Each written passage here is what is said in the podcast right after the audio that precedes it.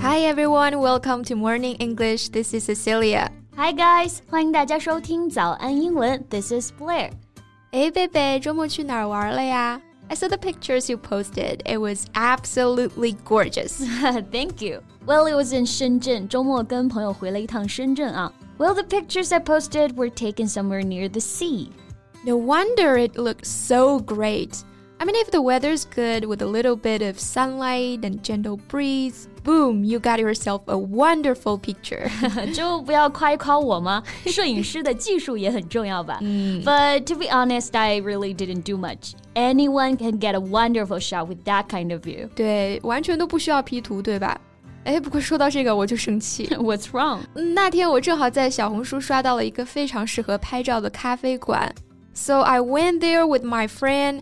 And when I got there, it just took me 20 minutes to find the place, and that's not even the worst part. Well, I can imagine. 就是图文不符，对不对？ Yeah, it was nothing like what I saw in the pictures. Well, I totally get you, girl. 因为我也经常刷像小红书啊、微博这类种草类的帖子啊，然后有时候就会碰到照骗骗子的骗。嗯， 我觉得以后啊，这种图文种草帖就应该跟方便面一样，备注好，图片仅供参考，请以实物为准。That's an excellent idea. 不过最近这个话题也确实是蛮火的啊。Yes，那我们今天就来跟大家一起聊一聊那些你打卡过的滤镜景点吧。在节目的开始，给大家送一个福利，今天给大家限量送出十个我们早安英文王牌会员课程的七天免费体验权限，两千多节早安英文会员课程以及每天一场的中外教直播课，通通可以无限畅听。体验链接放在我们本期节目的 show notes 里面了，请大家自行领取，先到先得。So 小红书，also known as Little Red Book or Red. Issued a statement on Sunday to offer their sincere apologies for failing to provide trustworthy reviews. 对，那前段时间呢，小红书就发表了一篇道歉声明啊，sincere apologies，真诚的道歉。那为什么要道歉呢？For failing to provide trustworthy reviews。 Yes，因为没有给用户提供值得信赖的真实测评，导致网友们呢有一种受骗的感觉啊，所以小红书就出来道歉了。 那这里呢，我们学习一个词啊，trustworthy。 Yes, a trustworthy person is reliable, responsible, and can be trusted completely。我们就可以翻译为诶，可以信赖的，可以依靠的。 Yes, so for example, he is a trustworthy and level-headed leader. 他是一个可信赖的、头脑冷静的领导。嗯，我们在读这个单词的时候要注意一下啊。Trustworthy，它的重音是在第一个音节，trustworthy 不要读成 trustworthy。 That's right. So, 小红书 apologized for letting bloggers share heavily filtered photos of tourist attractions, which disappointed users who went to those locations after seeing the pictures. 对，想象一下啊，我们自己在网上刷到了很喜欢的地方、很漂亮的景点，肯定就很想去打卡，对不对？那自己兴冲冲的跑到现场一看，发现哎， 就这，肯定是非常失望的。 yeah, that's exactly how I felt when I got to the coffee place.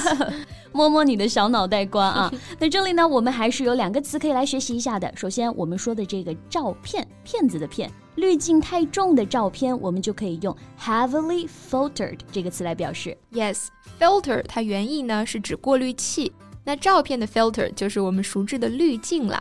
Well, it's okay to add a filter to a photo to make it prettier, but if it's heavily filtered, then it can be pretty deceiving. Yes, that's right. 所以 heavily filtered 就可以表示滤镜太重的，就是我们说 P 图 P 太多了。 Mm, yes, and the second one is tourist attractions. Tourist 游客，attractions 具有吸引力的人或者事物， 所以连在一起呢，就表示旅游景点、观光胜地。对，那我们刚刚提到了网红打卡点或者说网红景点啊，那我们也可以用 Internet famous site 来表示。因为有些网红店呢，它可能不是一个旅游景点，可能只是在网上比较火的那么一个地方啊，所以遇到这种网红点呢，大家就可以用 Internet famous 来表示。Some angry users put before and after photos of scenic spots on social media platform Weibo that dramatically show the difference between real life and what's posted on 小红书。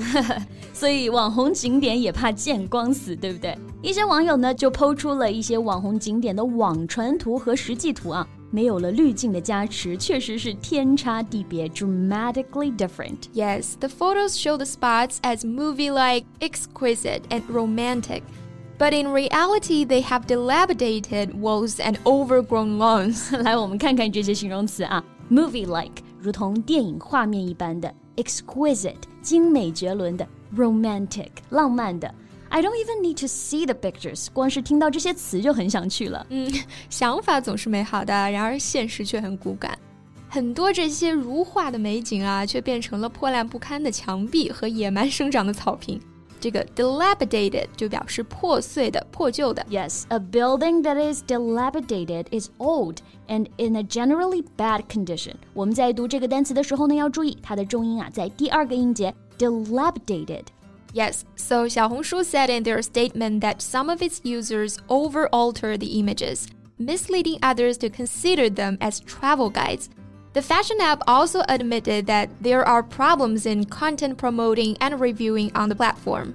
嗯，我们这里又学到了一个关于 P 图的词啊，over altered。alter 它表示更改、改变。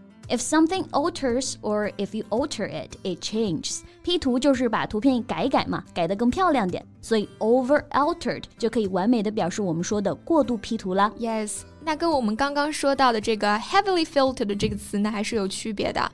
Heavily filtered 是滤镜加的太重，导致图片失去原本的色彩和模样，而 over altered 则表示 P 的太过，修改的地方太多了，跟实际不符。That's right.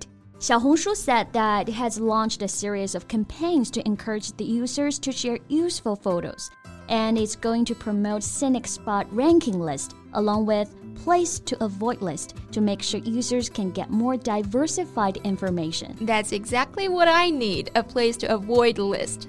小红书表示啊，之后会鼓励发布者做有用而非美化的分享，对避坑等内容呢更多的展示。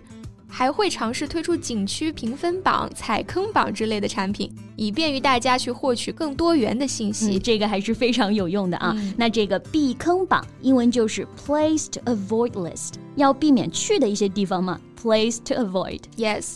Well, to be honest, I really admire people who have magic hands that can turn normal things to real pretty. Yeah, I agree with you. 我觉得有些人有这种能力或者是天赋，能把腐朽变神奇，其实真的是非常厉害的，对不对？我们看似平平无奇的一些景，别人能拍出大片的感觉，这本身就是很厉害的能力了啊！是的，所以呢，更需要平台去推出强有力的机制嘛。如果只是单纯的分享美图美景啊，我觉得是无可厚非的。但是如果跟营销相结合，故意去诱导用户，这就不可以啊，不可以。那关于网红景点，你有什么看法呢？欢迎在评论区给我们留言吧。OK，那我们今天的节目就到这里啦。So thank you so much for listening. This is Cecilia and this is Blair. See you next time. Bye. 今天的节目就到这里了。如果节目还听得不过瘾的话，也欢迎加入我们的早安英文会员。成为会员，您就可以无限畅听我们每天一场免费的中外教直播课，以及两千多节原创系统课程了。今天我们限量送出十个七天免费试听权限，试听链接放在我们本期节目的 show notes 里了，请大家自行领取，先到先得。